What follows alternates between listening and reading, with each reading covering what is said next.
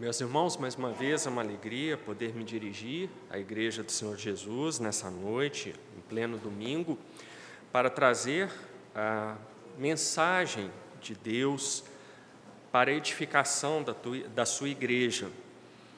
E se eu estou aqui hoje para pregar esse sermão, isso, por um lado, significa que o Senhor Jesus ainda não voltou mas a qualquer momento esse sermão pode ser interrompido pela volta dele, o que seria muito melhor. Mas há uma outra notícia mais extraordinária ainda. O último sermão de Apocalipse foi pregado cerca de três meses atrás, e como o Senhor Jesus ainda não voltou, nós estamos três meses mais próximos da volta do Senhor Jesus. Em qualquer uma das opções, nós temos que nos alegrar no Senhor Jesus. Vamos abrir as nossas Bíblias lá em Apocalipse, o último livro da revelação de Deus, e vamos ler no capítulo 1, os versículos de 9 a 20. Esta noite nós terminaremos este primeiro capítulo deste livro maravilhoso da Escritura. Apocalipse 1, de 9 a 20. Diz assim a palavra do Senhor: Eu, João, que também sou vosso irmão e companheiro na aflição e no reino e paciência de Jesus Cristo, estava na ilha chamada Patmos por causa da palavra de Deus e pelo testemunho de Jesus Cristo. E fui arrebatado no espírito no dia do Senhor e ouvi detrás de mim uma grande voz, como de trombeta, que dizia: Eu sou o Alfa e o Ômega, o primeiro e o derradeiro.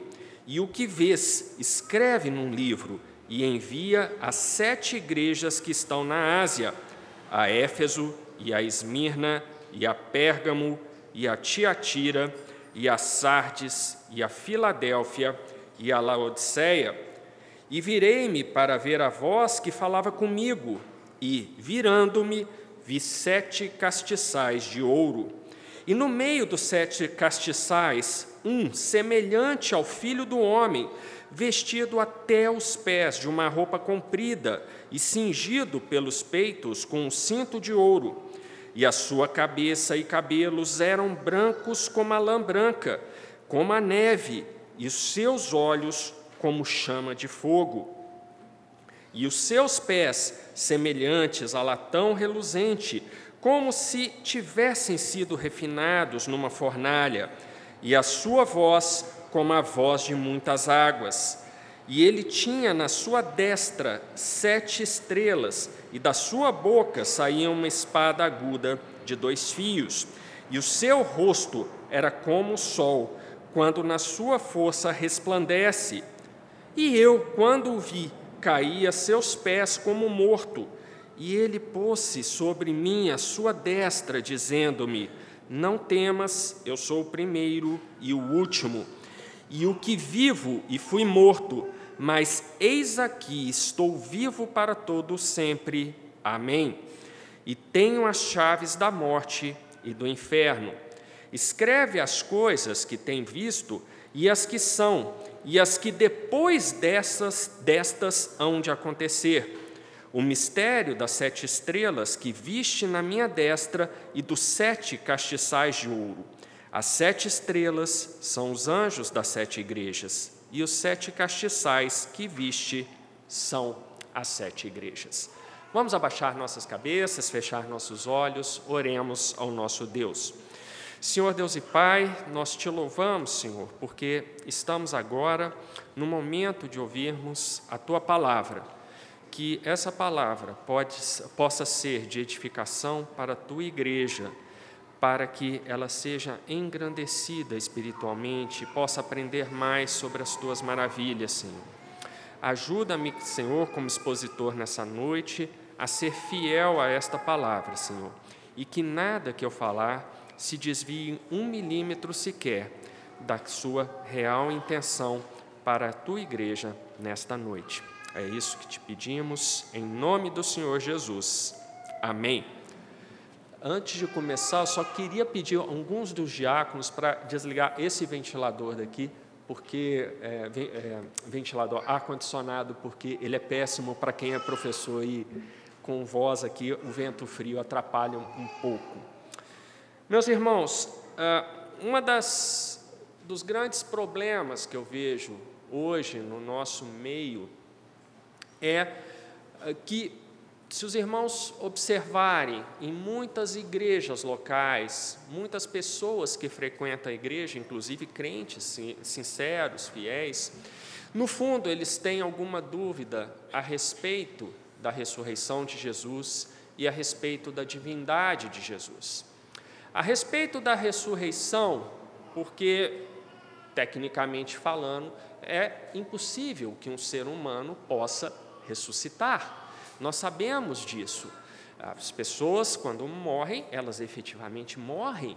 Não há uma possibilidade de ressurreição. Isso que as pessoas muitas vezes falam na linguagem comum do ressuscitador que tem no hospital, e aqui está o presbítero César, que é médico e não vai me deixar mentir.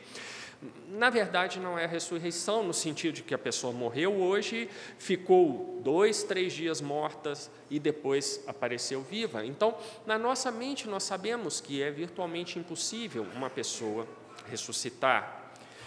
E a outra questão é que, pela lógica humana, é virtualmente impossível que um ser humano seja também Deus.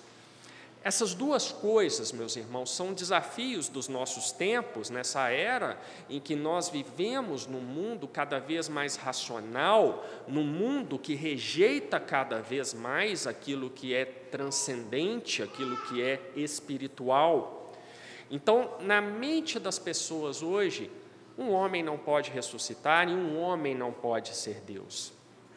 E esse tipo de mentalidade, embora seja comum entre os ímpios, muitas vezes afeta a mente dos crentes, dos próprios crentes. Os irmãos ficariam tristes ao constatarem que dentro das igrejas há muitas pessoas que, no fundo, duvidam da ressurreição de Jesus e duvidam da divindade de Jesus. Algumas dessas pessoas, inclusive, são pastores de denominações as mais diversas possíveis e que muitas vezes, quando ocupam os púlpitos, vêm eh, com mensagens que são uma espécie de alta-ajuda evangélica e que, no fundo, tentam é, fazer aquilo que eles chamam de desmistificar a palavra de Deus. Essa ideia de desmistificar a palavra de Deus, ela se traduz numa única coisa, significa desacreditar a palavra de Deus como sendo a palavra de Deus. Então, esse é um ponto extremamente preocupante nos nossos dias, e como eu disse, isso tem chegado, inclusive, dentro de muitas igrejas, enfraquecido a fé de muitas pessoas.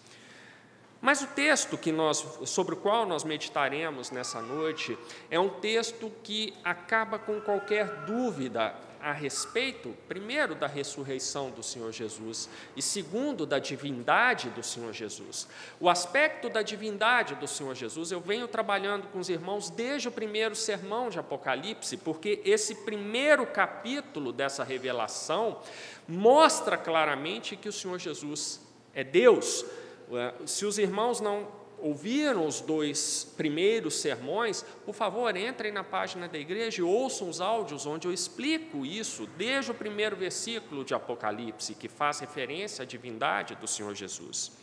Mas este texto aqui em especial, entre os versículos 9 e 20, reforça muito bem essa ideia de que o Senhor Jesus é Deus e de que o Senhor Jesus ressuscitou, está sentado à mão direita de Deus Pai, de onde virá para julgar os vivos e os mortos. Esse texto sobre o qual meditaremos agora é um texto que não deixa a menor dúvida. E nesse sentido, é um texto crucial para nós, para aumentar a nossa fé no Senhor Jesus, na sua ressurreição, na sua divindade e na sua volta, que como eu disse, pode ocorrer a qualquer momento. Eu sequer posso afirmar que eu vou conseguir terminar este sermão, porque o Senhor Jesus pode voltar antes.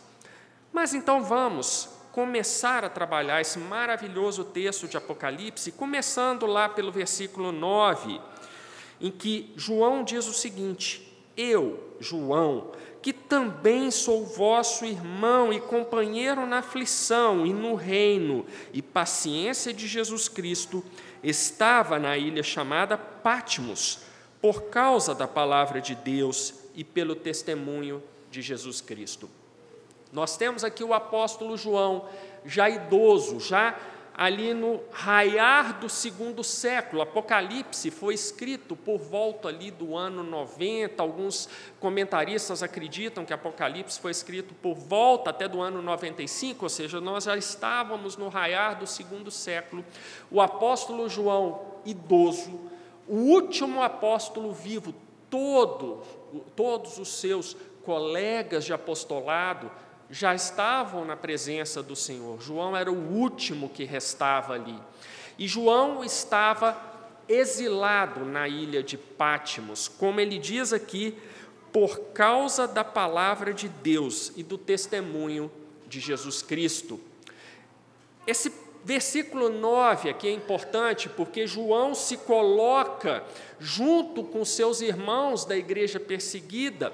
A igreja do Senhor Jesus nessa época era perseguida e João está falando: veja, eu também sou perseguido por causa da minha fidelidade à palavra de Deus, por causa da minha pregação do evangelho do Senhor Jesus Cristo, e por isso eu estou aqui nessa ilha. Ele se coloca próximo dos seus irmãos da igreja, não mais os irmãos apóstolos que já estavam na presença do Senhor, mas de todos aqueles crentes que também sofriam a perseguição. Perseguição que se dava de duas formas: uma perseguição oficial do Império Romano e que era uma perseguição que vinha em ondas nós muitas vezes temos a ideia de que o Império Romano é, oprimia a igreja é, continuamente com a mesma intensidade. Não era bem assim. Havia ondas de perseguição, dependia do imperador de plantão. Alguns imperadores resolviam perseguir a igreja mais de perto, foi o caso de Nero, que inclusive ordenou o martírio de Paulo e de Pedro. Outros imperadores diminuíam essa perseguição porque tinham interesses que para eles eram mais ah, prementes, eh, como, por exemplo, permanecer no trono. A vida dos imperadores romanos não era tão fácil assim. Muitos eram, inclusive, assassinados antes de completar alguns anos de reinado. Então, a, perseguição à igreja pelo Império Romano, ela vinha em ondas. Algumas vezes era mais intensa, outras vezes ela relaxava um pouco, depois voltava a ser mais intensa e assim por diante. Mas havia perseguição, sim, oficial do Estado romano. Mas havia uma outra perseguição, essa sim, relativamente contínua, que era a perseguição daquela sociedade profundamente pagã, dos povos que viviam ali naquele entorno, naquela região ali da Judéia, da Europa, e que era uma sociedade profundamente arraigada aos seus hábitos pagãos e no, na, na, na qual os crentes eram mal vistos, eram vistos como pessoas estranhas, como pessoas que pregavam coisas que não faziam sentido algum. Nós veremos isso claramente na escola bíblica dominical, quando, quando chegarmos lá no discurso de Paulo em Atenas, isso vai ficar muito claro, mas era uma sociedade que rejeitava profundamente o evangelho do Senhor Jesus e que tinha uma má vontade e até mesmo uma hostilidade em relação aos crentes da igreja. Então, você tinha perseguição sim o tempo todo, a do Império Romano em ondas e a da sociedade pagã em geral, aquela oposição contínua, aquela má vontade, caindo na hostilidade, dependendo de onde você estava. Então, João escreve para essa igreja, para esses irmãos que sofriam essa perseguição desses dois níveis, esses irmãos que muitas vezes viam, puxa, é, eu fui chamado pelo Senhor Jesus, eu tenho agora o evangelho da salvação, mas eu sou perseguido, eu não consigo comprar as coisas porque o vendedor não quer me vender as coisas, eu sou ridicularizado na rua, eu perdi meu emprego, e tudo isso por causa do Evangelho do Senhor Jesus. Então, João está escrevendo para esses irmãos que enfrentavam isso naquele momento. E como profecia, Apocalipse dizia respeito à situação da igreja naquele tempo, lá no primeiro século, mas também a igreja de todas as eras, porque perseguição de governos e da sociedade em geral sempre foi a tônica na história da igreja. Se os irmãos estudarem a evolução da igreja do Senhor Jesus, os irmãos verão isso. Havia perseguição lá nos tempos de João, exilado na ilha de Patmos, há perseguição em pleno 2023, seja do Estado, seja da sociedade, seja da cultura de um modo geral. Então, aqui a mensagem já mostra uma conexão para os nossos dias, é uma palavra de esperança que João está escrevendo para a igreja daquele tempo, mas é uma mensagem absolutamente atual para nós. E João fala. Meus irmãos, eu também sou perseguido e eu estou aqui na ilha de Patmos.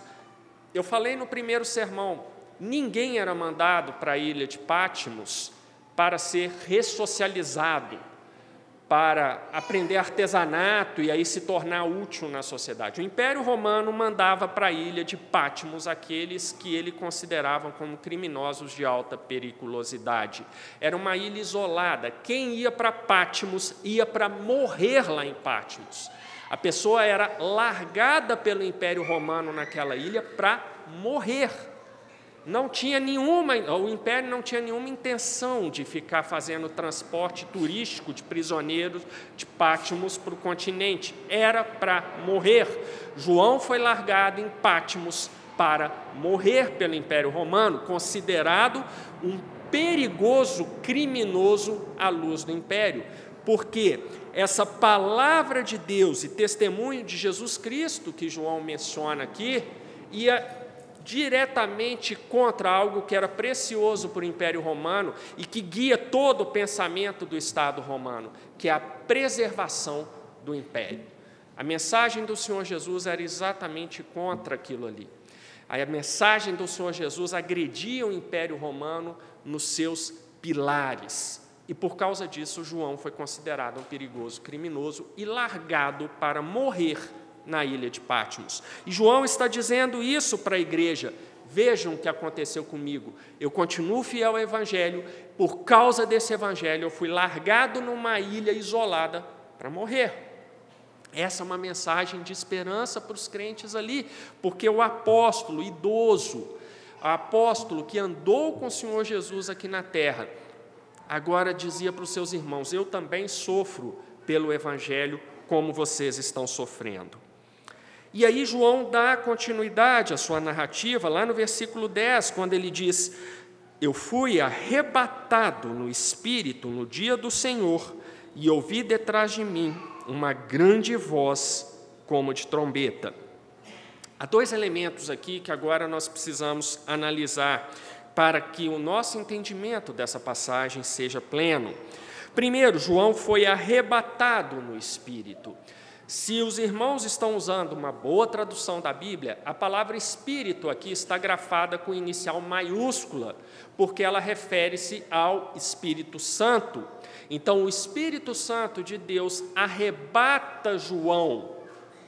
Não vou entrar em detalhes de como foi esse arrebatamento, porque não é o principal aqui, mas a ideia é que João é levado pelo Espírito Santo de Deus para uma outra dimensão, que é a dimensão espiritual, no qual João terá visão de coisas que nós não enxergamos.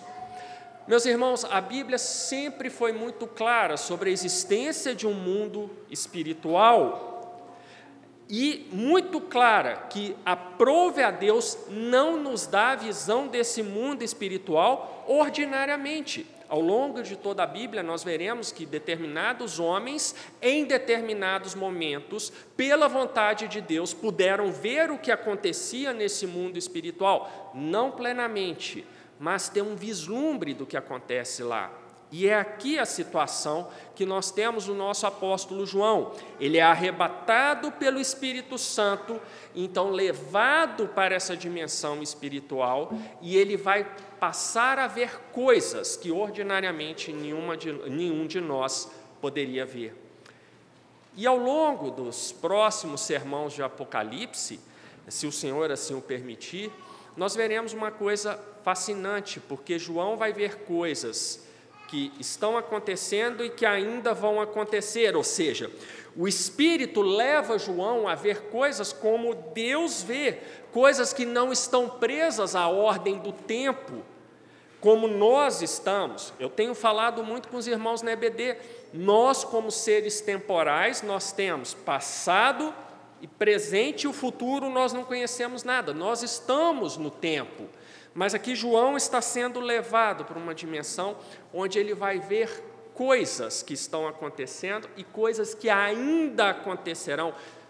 É o mundo de um Deus que não se prende ao tempo, pelo contrário, ele é o criador e sustentador do tempo. Deus é o único ser que não é temporal.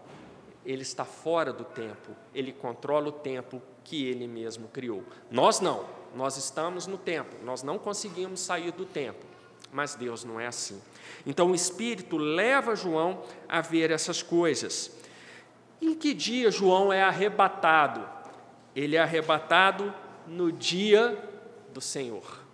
A Bíblia usa essa expressão dia do Senhor, por exemplo, no livro do profeta Joel, isso é muito forte, e o profeta Joel é um livro que vale a pena, ele vale a pena ser pregado para a igreja, é um livro muito forte, muito bonito, e que fala constantemente do dia do Senhor. Mas aqui não é o dia do Senhor no sentido do profeta Joel, é o dia do Senhor, o domingo porque o domingo, além de ser o dia do descanso, o dia em que podemos contemplar a beleza de Deus de um modo especial, como o presbítero César já ensinou várias vezes aqui na, no, na nossa igreja, é um dia que também representa o dia da vitória do Senhor, o dia da glória do Senhor, o dia que o Senhor Jesus voltará e restaurará todas as coisas. Então, João é arrebatado no domingo num dia como hoje, preso lá na ilha de Pátimos, sozinho, já idoso,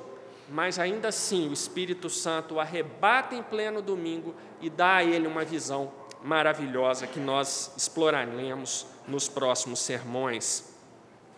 E aí, João, nesse momento agora, já arrebatado, ele diz que ouviu detrás de mim uma grande voz como de trombeta. Aqui nós começamos a entrar numa parte que normalmente as pessoas acham, acham, extremamente áridas no Apocalipse, que é a simbologia do Apocalipse. Eu me lembro que, muitos anos atrás, meu sogro era pastor e eu tinha ido buscar a Alicia na casa dos pais dela para a gente sair. E enquanto a Alicia terminava de se arrumar, eu, eu gostava muito de conversar com meu sogro, a gente ficava ali no sofá, às vezes, conversando sobre várias coisas aí é, algumas aleatórias, outras não tantas, mas eu me lembro desse dia em que, enquanto a Alicia se, se arrumava, eu estava no sofá da sala lá com meu sogro, e eu perguntei para ele, pastor, é, por que o Apocalipse é tão difícil de entender? E aí o meu sogro respondeu, olha, é porque ele usa símbolos que faziam sentido para a igreja daquele tempo, mas nós perdemos essa noção desses símbolos, nós não sabemos mais o que eles significam. E por isso nós lemos o Apocalipse hoje e nós não conseguimos entender. Eu me lembro que um outro pastor muito querido nosso, que foi pastor de uma igreja no qual nós fomos membros, uma vez pregando sobre Apocalipse, ele falou: olha, o livro de Apocalipse ele eh, tem uma simbologia tão difícil que somente por revelação que nós vamos sabendo o que significa.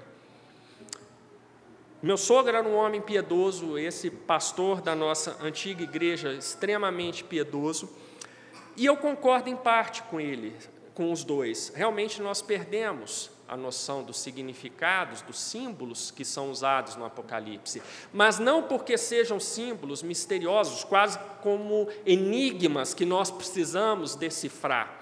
Não é isso. É porque nós perdemos a ideia de que há uma conexão perfeita entre o Antigo e o Novo Testamento. Boa parte da simbologia de Apocalipse é calcada no Antigo Testamento. Então, se você quer entender grande parte do Apocalipse, entenda o Antigo Testamento, entenda os símbolos que aparecem no Antigo Testamento, porque a revelação que foi dada a João se baseia nesses símbolos que faziam perfeito sentido para os crentes daquela época, que ao contrário de nós não haviam perdido essa conexão com o Antigo Testamento. Nós hoje temos, muitas vezes, em muitas denominações, aquela ideia de que hoje não vivemos mais debaixo da lei, mas debaixo da graça, significando erroneamente que o Antigo Testamento eram histórias lá do povo de Israel, mas hoje é diferente. E não, o Antigo Testamento é fundamental para entendermos o Novo. Há uma completa conexão entre os dois. E aqui no Apocalipse é assim: a simbologia de grande parte de Apocalipse é retirada do Antigo Testamento. Não é nada enigmático, não é nada que nós precisemos de um conhecimento extraordinário, quase com que um gnosticismo. Né? Algumas pessoas vão ter a revelação do que os símbolos significam e vão poder dizer, eh, contar isso para as outras. Não é nada disso. É a conexão entre Antigo e Novo Testamento. E aí aqui nós entramos nessa seara. Quando João fala, e ouvi detrás de mim uma grande voz como de trombeta, se nós formos, formos ao Antigo Testamento, grande voz, som de trombeta, sempre estão associados a duas coisas. Primeiro, a universalidade da palavra que vai ser é, proferida, ou seja, é uma palavra importante. A trombeta, quando a trombeta toca, todo mundo fica em silêncio, porque alguma coisa vai vir ali. Essa é a ideia aqui. A trombeta tem o sentido de que a palavra que será proferida é uma palavra universal, importante, fundamental para a igreja do Senhor Jesus. E a grande voz é a ideia da autoridade quem vai proferir essa palavra tem autoridade plena para proferi-la. Então, cale-se toda a terra e ouça a palavra. E aí, João continua lá no versículo 11, dizendo que essa voz dizia: Eu sou o Alfa e o Ômega, o primeiro e o derradeiro. E o que vês, escreve num livro e envia às sete igrejas que estão na Ásia, a Éfeso, a Esmirna, a Pérgamo a e a Tiatira, e a Sardes, e a Filadélfia e a Laodiceia. Aqui nós também temos alguns símbolos, e o primeiro deles é importantíssimo para os propósitos desse sermão. Eu comecei dizendo que duas coisas que me preocupam nas igrejas de hoje é que muitas pessoas que frequentam as igrejas, inclusive crentes, têm no fundo dúvidas sobre a ressurreição de Cristo e a divindade do Senhor Jesus. E logo aqui no início do versículo 11, nós lemos que ah, a voz dizia: Eu sou o Alfa e o Ômega, o primeiro e o derradeiro. Alfa e Ômega, primeiro e derradeiro, primeiro e último, são maneiras que o próprio Deus refere-se a si mesmo. Alfa e Ômega, princípio e fim, é o Deus soberano, Senhor da história, Senhor e sustentador da história humana. É o Deus que gera todas as coisas e para o qual todas as coisas se voltam. Ele é o Alfa e o Ômega. Mas aqui no versículo 11, não é Deus, o Pai. Normalmente, quando nós falamos Deus, nós associamos ao Pai. Essas palavras aqui não são do Pai, são do Filho. Vejam que importante, meus irmãos. É o Filho que diz: Eu sou o Alfa e o Ômega, o primeiro e o derradeiro. O Senhor Jesus está dizendo: Eu sou Deus. Então aqui nós temos mais uma evidência no capítulo 1 de Apocalipse de que o Senhor Jesus é Deus. Mas continuando, o Senhor Jesus ordena João, e o que vês, escreve num livro. As palavras do Senhor Jesus, a revelação que nós vimos lá no primeiro sermão, foi dada pelo Pai ao Filho, e agora é a revelação do Filho, que é outra é, evidência da divindade do Senhor Jesus. O Senhor Jesus fala que João precisa escrever essa revelação, porque a intenção do Senhor Jesus é que essa palavra seja dada a todos os crentes da sua igreja em todos os tempos. Então, por isso, vai ser escrito num livro, escrito de tal maneira que o registro ali seja perfeitamente fiel. E esse livro tem que ser enviado às sete igrejas, e aqui João lista quais são as sete igrejas. Por que sete igrejas e não duas, três, dez, cem? Havia só sete igrejas naquela época? Não, havia muito mais igrejas ali. Mas sete é um outro símbolo importante no Apocalipse. Sete significa completude.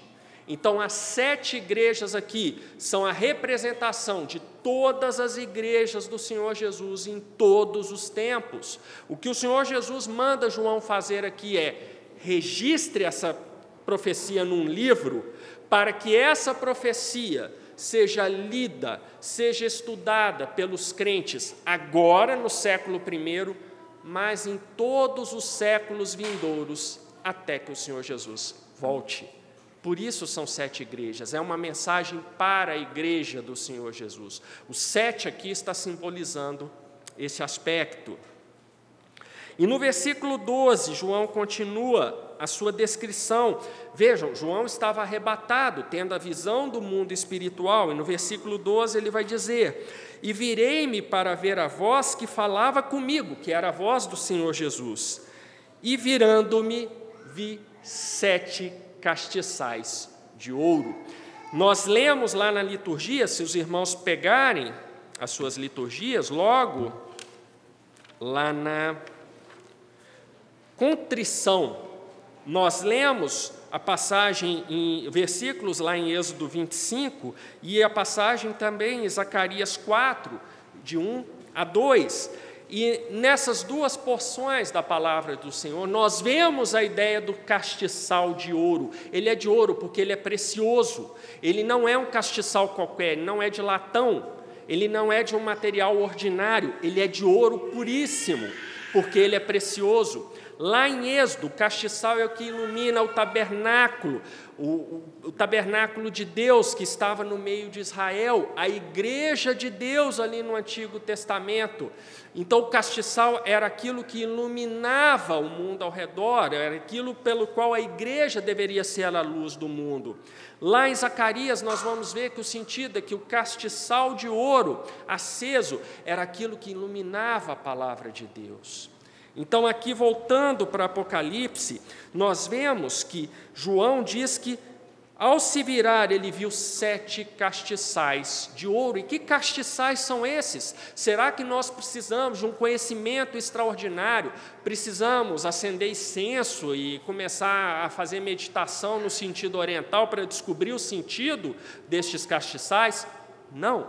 Olhem o versículo 20 é o próprio Senhor Jesus que explica o que são esses castiçais. Ele diz o seguinte, lá no finalzinho: E os sete castiçais que viste são as sete igrejas. Então, aqui o castiçal agora é a igreja do Senhor Jesus. Sete castiçais, a igreja única, a igreja de todos os tempos, a igreja do século I, mas a igreja do século 21. É 21 mesmo, né? Isso. Do século 21, é a igreja do Senhor Jesus, é o castiçal, a igreja que tem a função de iluminar o mundo em trevas pela pregação da palavra do Senhor. Essa igreja é o castiçal, são os sete castiçais de ouro aqui, preciosa para o Senhor Jesus. Mas não para aí. No versículo 13 há algo mais impressionante ainda. João diz: E no meio dos sete castiçais um semelhante ao filho do homem, vestido até os pés de uma roupa comprida e cingida pelos peitos com um cinto de ouro. A expressão filho do homem é muito usada no Antigo Testamento, especialmente no livro do profeta Ezequiel, para designar o próprio Deus. Então aqui João fala, e no meio dos sete castiçais, e no meio da igreja, está o próprio Deus, está o Senhor Jesus. O Senhor Jesus é o Senhor da igreja, que está ali junto com a sua igreja. Por isso, ele é o Filho do homem que aparece no meio dos sete castiçais. O Senhor Jesus comanda a sua igreja, o Senhor Jesus não abandona a sua igreja, o Senhor Jesus exorta a sua igreja, o Senhor Jesus encoraja a sua igreja. E se Deus permitir, no próximo sermão de Apocalipse, nós veremos isso claramente ao estudarmos a carta à primeira igreja, que é a carta de Éfeso, a igreja de Éfeso, na qual o Senhor Jesus vai falar: Olha, isso vocês estão fazendo bem, que bom, continue assim mas isto vocês estão fazendo mal e vocês precisam corrigir. Esse é o Senhor Jesus, é o Filho do homem que está no meio dos sete castiçais de ouro. É o Senhor Jesus, junto com a sua igreja, governando essa igreja, abençoando essa igreja, sendo sacerdote dessa igreja. Então é isso que João está vendo aqui. E o Senhor Jesus, como sacerdote da igreja, nessa figura aqui simbólica, aparece na continuação do versículo 13, quando João diz que o filho do homem estava vestido até os pés com uma roupa comprida e cingido pelos peitos com um cinto de ouro. São vestes sacerdotais que denotam a autoridade do Senhor Jesus como sacerdote. Meus irmãos, muitos se perdem no Apocalipse por causa dessas figuras de linguagem, mas veja que o que João está fazendo aqui é: ele está arrebatado em espírito e agora ele está reencontrando o Senhor Jesus mas não aquele Senhor Jesus que viveu com ele aqui na terra mais ou menos 60 anos antes desses eventos. Agora é o Senhor Jesus glorificado, o Senhor Jesus que reina, aquele que é rei, que é juiz, que é sacerdote, que está sentado à mão direita de Deus Pai Todo-Poderoso. É o Senhor Jesus revestido de toda a autoridade que o Pai lhe deu no céu e na terra. Então, como João descreve o Senhor Jesus? Ele vai usando essas figuras, esses símbolos, muitos dos quais tirados do Antigo Testamento, para ressaltar os atributos divinos do Senhor Jesus, como rei, como sacerdote e como juiz. Então, é isso que ele está fazendo aqui. E essas roupas sacerdotais aqui mostram o filho do homem que está no meio da sua igreja, está à frente da sua igreja ali, sustentando a sua igreja, intercedendo por ela junto ao Pai. Ele é o sacerdote da igreja. E aí no verso 14 nós temos uma outra figura do Antigo Testamento, retirada lá de Daniel 7,14, que é a figura do ancião de dias. João descreve o Senhor Jesus da seguinte forma: e a sua cabeça e cabelos eram brancos como a lã branca, como a neve, e seus olhos como a chama de fogo. Como eu disse, é uma visão do ancião de dias, que é uma representação do Deus onipotente, do Deus eterno. Veja, essa representação do onipotente, do eterno, é aplicada a quem? Ao Senhor Jesus só poderia ser aplicada ao Senhor Jesus se o Senhor Jesus fosse Deus e Ele é Deus. Que João está mostrando aqui, eu estou diante do próprio Deus.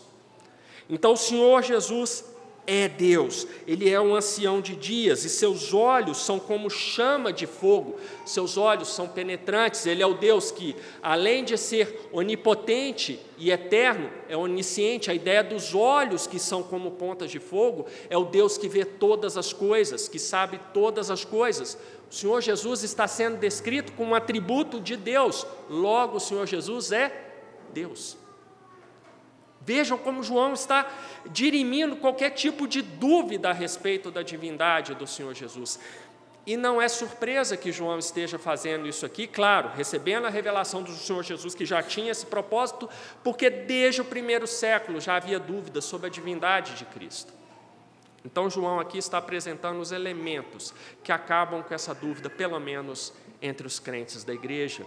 Se nós estudássemos mais Apocalipse, aqueles que porventura estão nas igrejas e que têm dúvidas a, a, a, esse mesmo respeito, essas dúvidas acabariam, porque o livro mostra isso de uma maneira muito clara. O Senhor Jesus é o eterno, é o soberano, é aquele que tudo sabe, é o onisciente, e é isso que está descrito aqui no, no versículo 14.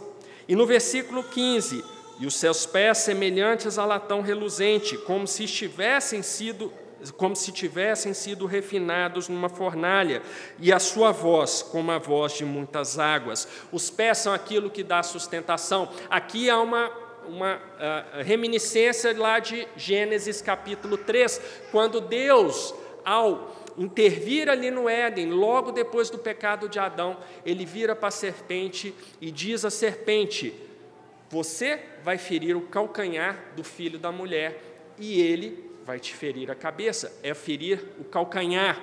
Aqui, o calcanhar, obviamente, fica na região do pé, mas aqui nós temos o que? Os pés do filho do homem são semelhantes a latão reluzente. O latão, duro, puro, não pode ser furado por uma serpente. Os pés do Senhor Jesus agora, aquilo que sustenta o seu reino, não pode ser mais atingido pela força do mal representada pela serpente e pelos seus seguidores. O Senhor Jesus reina, o Senhor Jesus está assentado à direita de Deus Pai Todo-Poderoso. Nada, nada, nada mais pode destruir o seu reinado. Nada, ele é o rei soberano de todas as coisas. Por isso seus pés são como latão reluzente como se tivessem sido refinados numa fornalha. Em outras pregações eu vou ressaltar mais a ideia da fornalha, do fogo aqui, mas em Apocalipse, a fornalha, o fogo, tem o sentido da purificação, da santidade de Deus, ou seja, o Senhor Jesus é o rei de um reino santo, um rei que não pode ser destituído do seu trono jamais e que está à frente de um reinado santo e a sua voz como de muitas águas. Mais uma vez, é a autoridade da sua palavra, a universalidade da sua palavra, ou seja, a sua palavra é para a igreja de todos os tempos, é para a igreja do século I, é para a igreja do século XXI e para dos séculos vindouros, se eles realmente ocorrerem. É uma mensagem para a igreja de todos os tempos. No versículo 16, e ele tinha na sua destra sete estrelas, e da sua boca saía uma espada aguda de dois fios, e o seu rosto era como o sol quando su na sua força resplandecente. Então, na sua mão direita ele segurava sete estrelas. Que, o que são essas sete estrelas na mão do Senhor Jesus?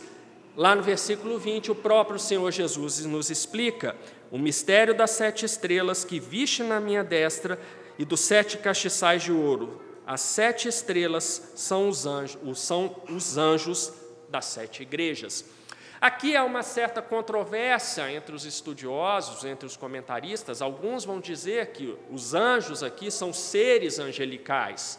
Ah, dando a entender uma coisa que hoje nós discutimos na EBD do presbítero Fabrício, né, sobre aquela ideia que havia de que uh, pessoas eventualmente tivessem seus anjos da guarda, e aqui então seria talvez uma reminiscência, esses comentaristas ressaltam isso, essa reminiscência dessa crença de que uh, cada igreja vai ter um anjo da guarda também ali.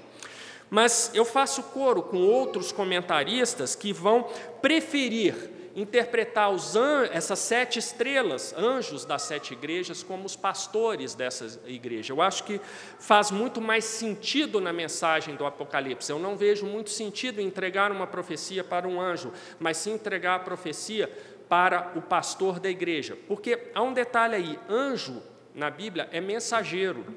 Anjo significa isso mensageiros da palavra de Deus. O anjo é aquele ser que entrega a palavra de Deus. Isso se casa muito bem com a ideia do pastor da igreja. É aquele que entrega a mensagem de Deus para os crentes no Senhor Jesus. Então eu acho, sem fechar questão sobre isso, sem polemizar, com toda a humildade, eu prefiro a explicação de que essas sete estrelas referem-se aos pastores das sete igrejas.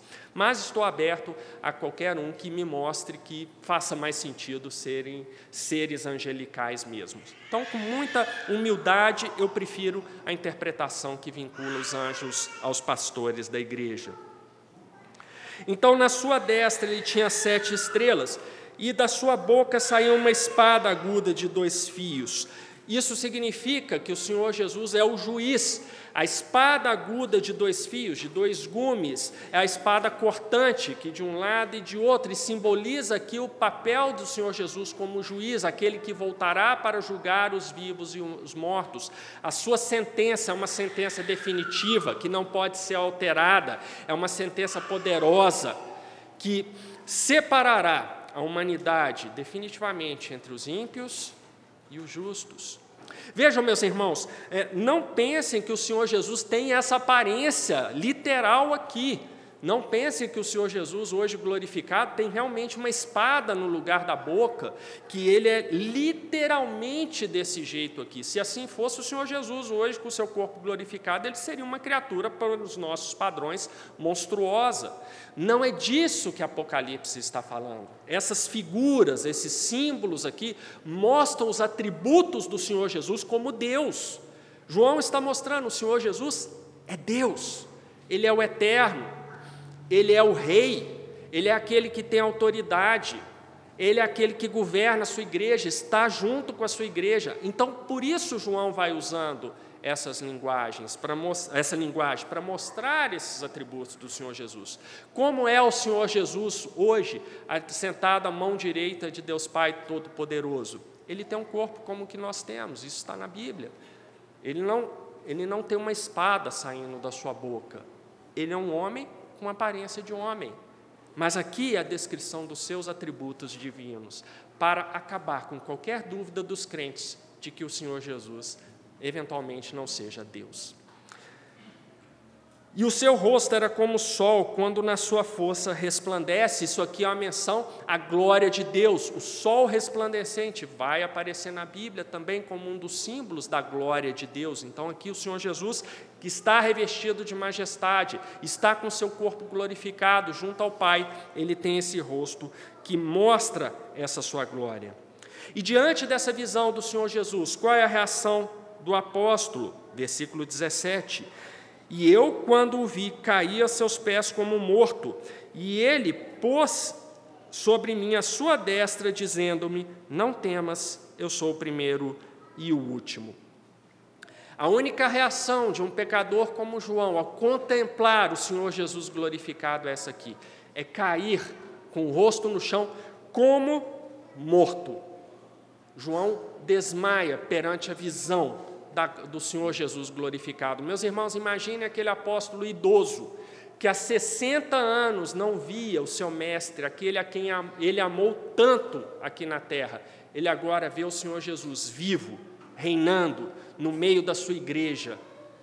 E o Senhor Jesus, ao ver o seu apóstolo amado ali caído no chão, o que ele faz? Ele põe a sua destra sobre João e o levanta, como ele faz com a sua igreja ele põe a sua destra na sua igreja, levanta a sua igreja, exorta a sua igreja, dá a palavra de esperança para a sua igreja.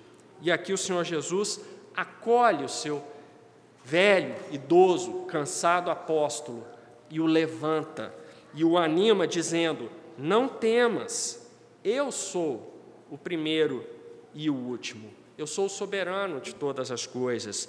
E o que foi e o que vivo e fui morto, mas eis aqui estou vivo para todo sempre, que é o título desse sermão. Aqui nós fechamos a segunda parte daquela preocupação que eu compartilhei com os irmãos. A divindade do Senhor Jesus está muito claro nos versículos que eu já expliquei anteriormente. João usando aquela linguagem para mostrar Jesus é rei, eh, Jesus é Deus.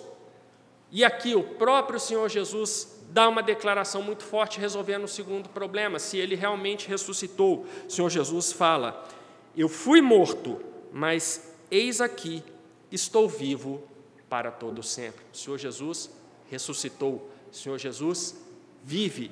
O Senhor Jesus governa a sua igreja, assentado à direita de Deus Pai Todo-Poderoso.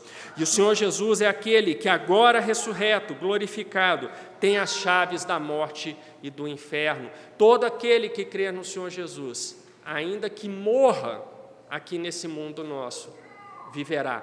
Não é mais alguém que está sujeito à prisão da morte, à prisão do inferno. O Senhor Jesus libertou todos os seus filhos dessa maldição da morte e do inferno. Todos aqueles que estão em Cristo, ainda que morram, viverão.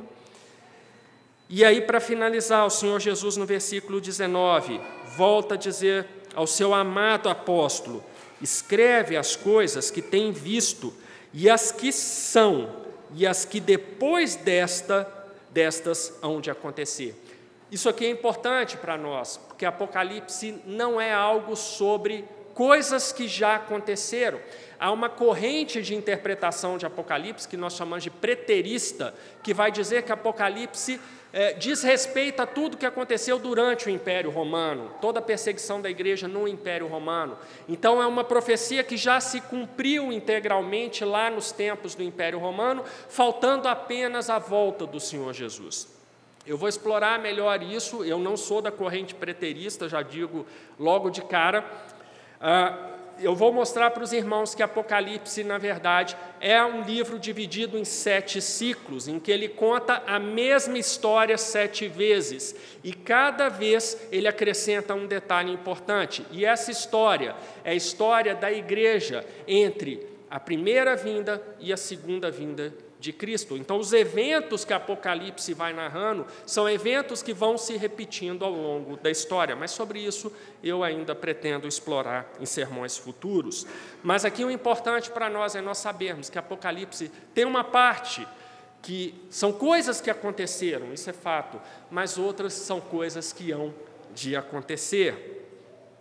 E aí o Senhor Jesus termina com o versículo 20, que nós já exploramos, mas apenas para encerrarmos. O mistério das sete estrelas que viste na minha destra e dos sete, sete castiçais de ouro. As sete estrelas são os anjos das sete igrejas, e os sete castiçais que viste são as sete igrejas. Meus irmãos, eu comecei este sermão dizendo que a minha grande, uma das minhas grandes preocupações ao ver a igreja do Senhor Jesus hoje é esse ceticismo a respeito da divindade do Senhor Jesus e da ressurreição do Senhor Jesus. Este texto que, sobre o qual nós meditamos essa noite resolve definitivamente todas essas duas coisas. O Senhor Jesus ressuscitou, o Senhor Jesus é Deus, o Senhor Jesus está revestido de toda a glória nesse momento. O Senhor Jesus está à frente da sua igreja, exortando, advertindo, sustentando a sua igreja em todos os momentos, mesmo nos momentos da mais cruel perseguição. O Senhor Jesus está com a sua igreja, ele está vivo e ele voltará para nossa alegria, para nos resgatar desse mundo contaminado pelo pecado e nos levar para um mundo completamente restaurado, onde nós viveremos toda a eternidade usufruindo plenamente das bênçãos do nosso Deus. Que nós tenhamos essa certeza e que isso sirva para a nossa edificação, para a nossa esperança, mesmo em tempos tão céticos, tempos tão difíceis. O Senhor Jesus vai voltar. E como eu terminei esse sermão, não sei quanto tempo eu gastei, acredito que 45 minutos, estamos 45 minutos mais próximos da volta do Senhor Jesus. Toda honra, glória e louvor sejam dados a eles. Amém.